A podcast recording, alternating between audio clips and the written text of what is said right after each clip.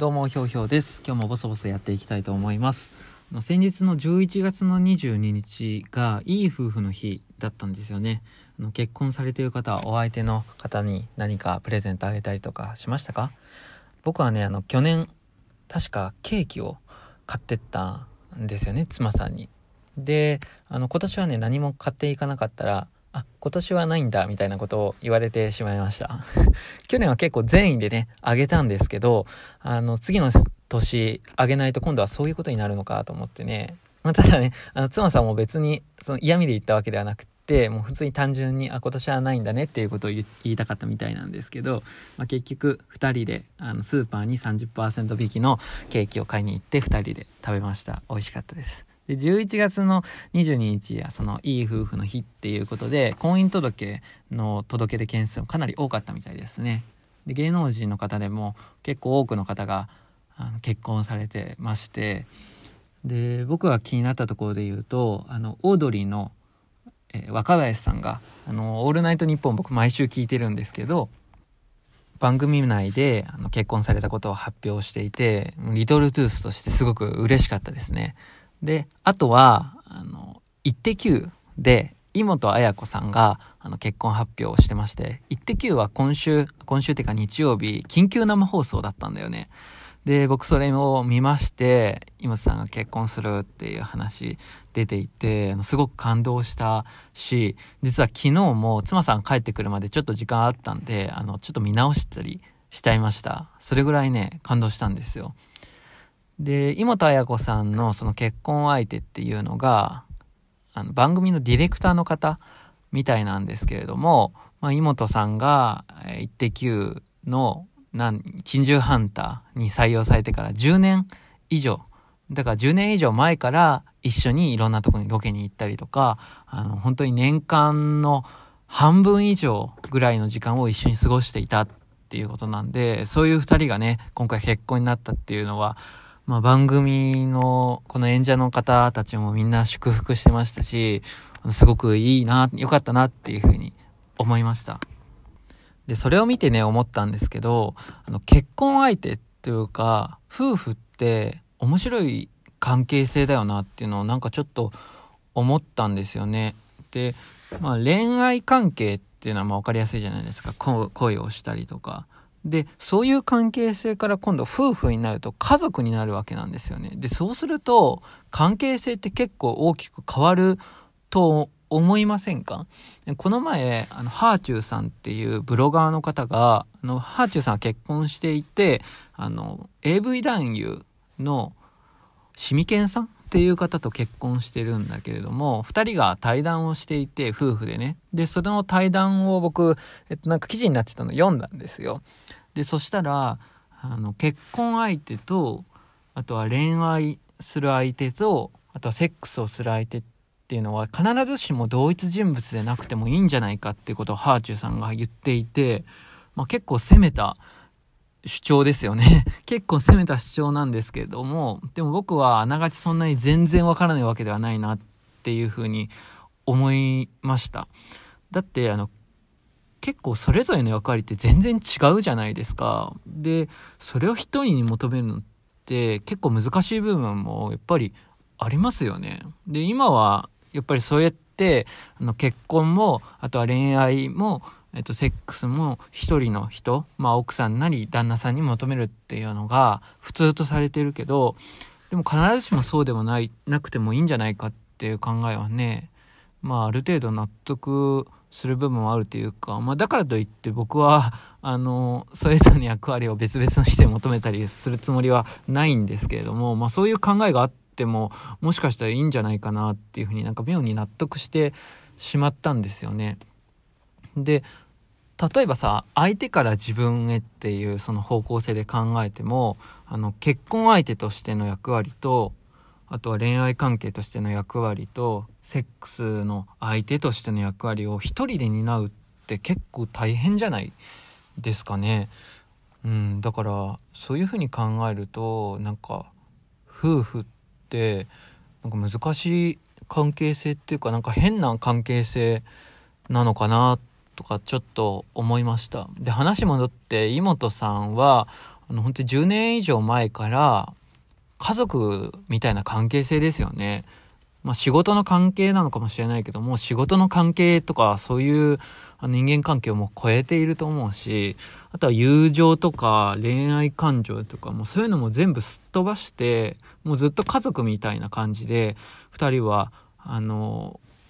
きっと支え合っていたと思うし、まあそういう人たちが夫婦になるっていうのは、まあ、なるべくしてなったっていうか、まあ、自然の流れなのかなとかっていうふうに思うし、まあ、今後家族としてはうまくやっていけるんだろうけれども、まあ、恋愛感情とかそのまあまああんまり具体的に考えるのも良くないかもしれないけど、まあ、セックスの相手とか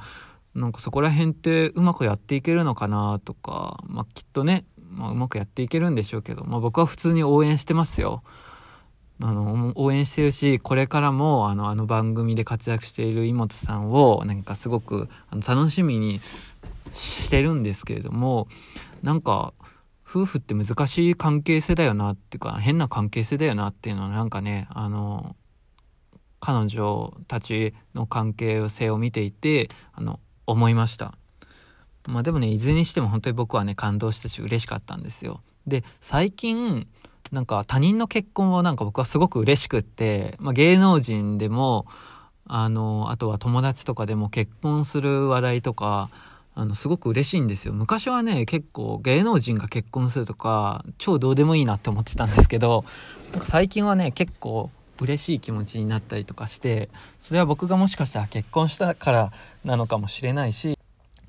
大人になった、ちょっと年取ったからかもしれないし、なんでかちょっとわかんないんですけど、なんかすごく嬉しいんですよね。で、年取ったっていうことで言うと、あの、年齢の話で次。僕、27歳なんですよ。あの、この前20代後半ですみたいな感じでちょっとぼやかしてたんですけど、あの、27歳で、1992年生まれです。これ聞いてる人の中でもしかしたら、どう、えっと、同級生？同い年？いますかね？あの、27歳なんですよ。で、92年生まれって、あの、皆さん知ってるかわかんないんですけど、不作の年とか、なんかすごく悪く言われていて、まあ、例えばね、あの、修学旅行に行くタイミングで、新型インフルエンザが大流行したりとか、あとは成人の日に大雪が降ったりとか、まあ、他にもいっぱいあるんですけど、で、僕まさにそういうの直撃あのしていて、確かにね、そういう話題がネットとかテレビとかでやってると笑っちゃうんですよね。で、僕、妻さんも全く同い年なんで、一緒に笑ってるんだけど、で、あとは、あの、芸能人、有名人とかも92年生まれって少ないんですよね。確かに少ない。で、オリンピックで活躍しているスポーツ選手とか、アイドルのスーパースターとか、大体ね、1個下か、1個上なんですよね。前から。だからね、92年生まれは何かあるのかもしれないなと思っています。で、なんだけど、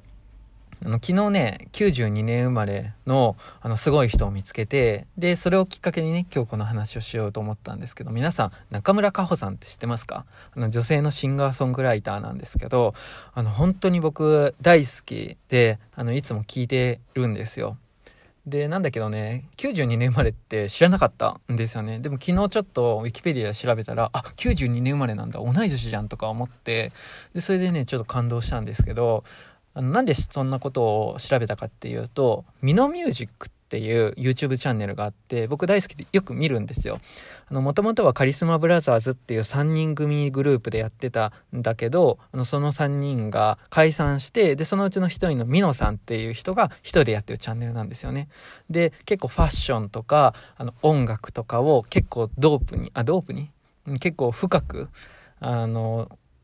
あの調べたり発信したりとかしてるチャンネルなんですけど面白いんで是非見てください。でそこで最近の方角が熱いみたいな話をしていてで本当にあの歴史が動いてる。本当に名盤がポンポン出てるような状況を今リアルタイムで見れてるからすごく幸せみたいなことを結構熱く語ってらっしゃってミノさんが。で僕は結構、ね、それに共感しました。でその中でミノさんが特にベタ褒めしてたのがその中村佳穂さんっていう人なんですよ。で僕は中村佳穂さんのライブも見たことがあって、まあ、それはフェスなんですけどもう本当にすごいパワーがある人。で本当に心から音楽を楽しんでるなっていうのをねすごく感じる人でもう本当にねなんかあの心をこう引き込まれてしまうんですよ。彼女には。彼女の歌には。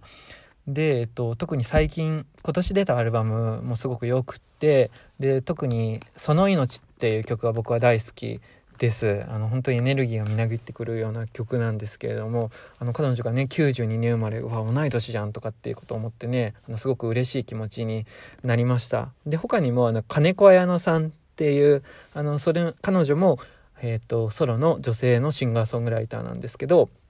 金子綾乃さんは93年生まれの1月生まれだから92年生まれではないけれども同世代同世代っていうか同級生ですよね。そう早生まれだから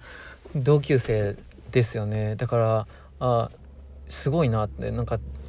この同じようなあの経験をしてきている同じようなタイミングでこういろんなこう社会の変化とかあとはこうカルチャーの、え変化とかを同じような年齢で影響を受けてきた世代の人たちがそういうとこで活躍してるっていうのを見てすごく嬉しいなと思ったしもしかしたら92年生まれは短期大器晩成型なのではないかっていうね希望で僕ももしかしたらこれからすごく大きく花開くんじゃないかなっていう期待を持ちました。多分そんなことはないと思うんですけどいやいやそんなことない。これから頑張っていきたいと思います。一人であのテンションを上がってしまいました。どうもすいません。